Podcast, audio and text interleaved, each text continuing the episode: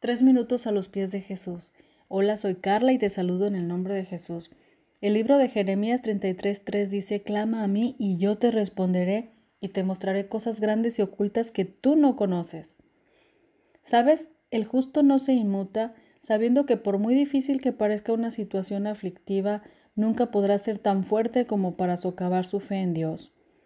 Jeremías estaba deprimido en el patio de la cárcel en la situación más penosa cuando escuchó las palabras de Dios, clama a mí y yo te responderé.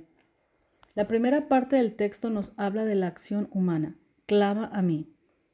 Es aquello que debemos hacer con premura. Este clamor es un clamor intenso dirigido a Dios, donde todo el ser interior está conmovido e involucrado. Imaginemos por un momento al siervo que clama en el desierto. Esta imagen nos ilustra el peso, la agonía, la desesperación del siervo que en lo seco y árido del desierto clama por agua, pero también nos habla del alcance de una fe férrea y determinada en Dios. La segunda parte del versículo habla de la acción divina y yo te responderé. En Dios también está el control de los tiempos y la solución de tu problema.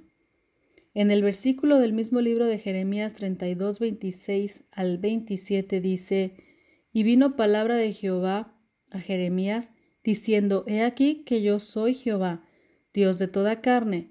¿Habrá algo que sea difícil para mí? Cuidémonos entonces de la falta de fe que detiene la bendición de Dios y las respuestas a nuestras oraciones. Aunque todo parezca imposible y perdido, aunque todo vaya aparentemente peor, el Señor nos sigue diciendo, clama a mí y yo te responderé. Cuando tú clamas al Señor, cuando tú buscas su rostro, verás la mano de Dios en tu vida. La palabra clamor no es solo un grito, es una palabra que sale desde el fondo de nuestro corazón con mucha fe y esperanza de ser escuchados por Dios. Cuando clamamos, el Señor abre los cielos a nuestro favor. Cuando clamamos a Él, la palabra dice que Él nos oye porque somos sus hijos y comienza a manifestarnos sus secretos.